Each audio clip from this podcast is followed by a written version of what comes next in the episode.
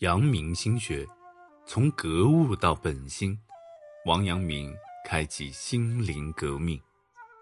破山中贼易，破心中贼难。大家好，欢迎来到秦观天下，中国历史必读精选。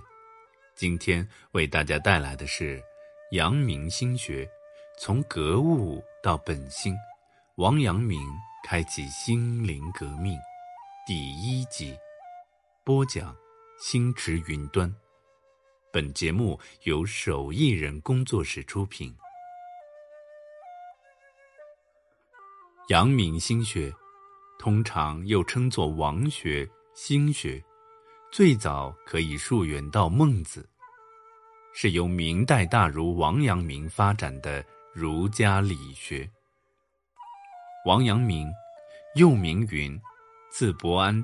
别号阳明，继承宋代陆九渊的心即理学说，提倡知行合一和致良知。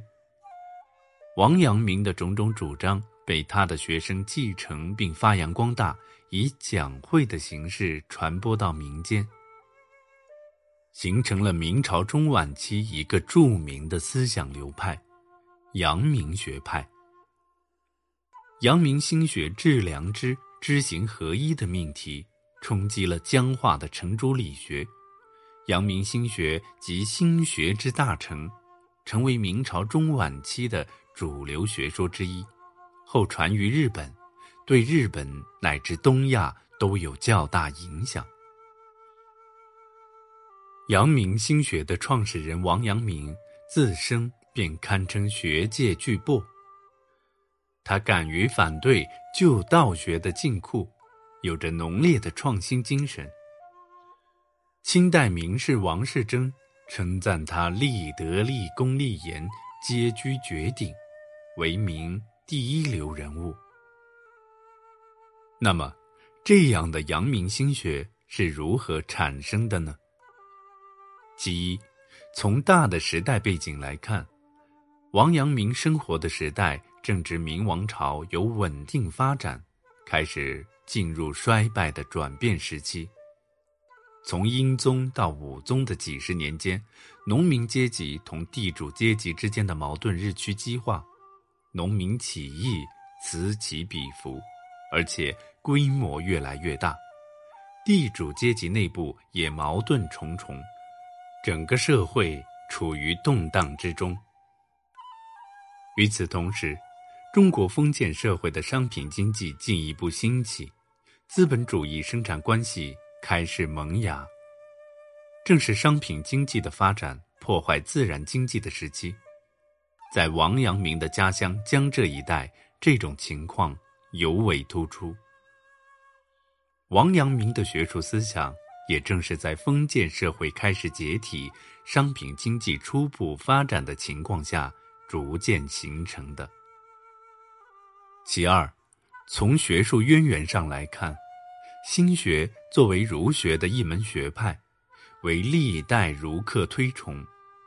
最早可推溯至孟子，北宋程颢开其端，南宋陆九渊大启其门径，而与朱熹的理学分庭抗礼。至明朝。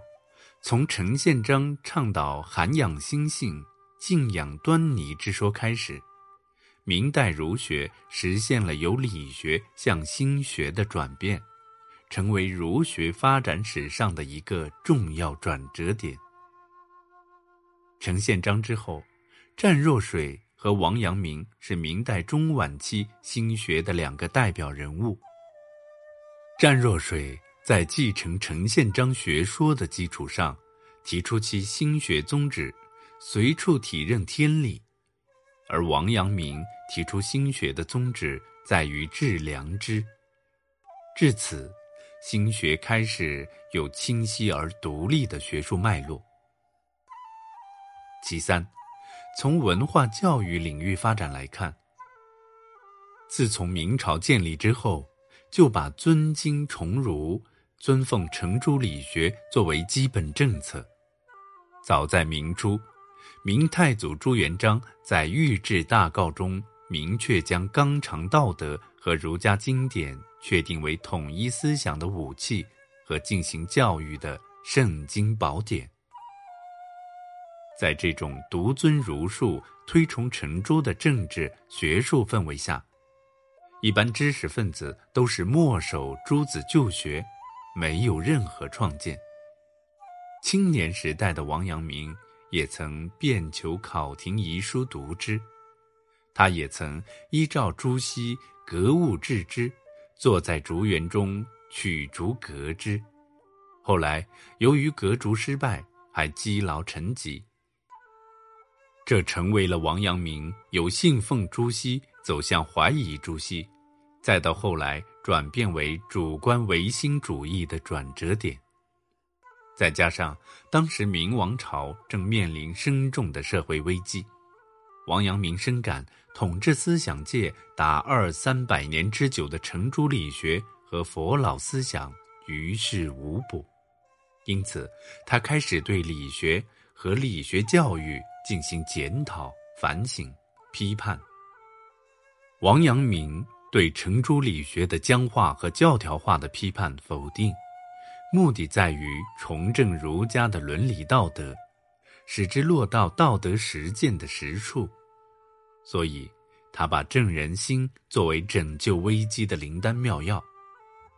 王阳明主张从革新入手，加强封建道德教化。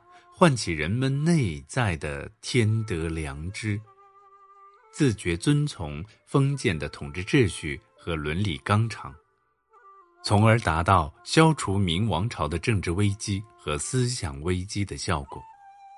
请继续收听《阳明心学：从格物到本心》，王阳明开启心灵革命，第二集。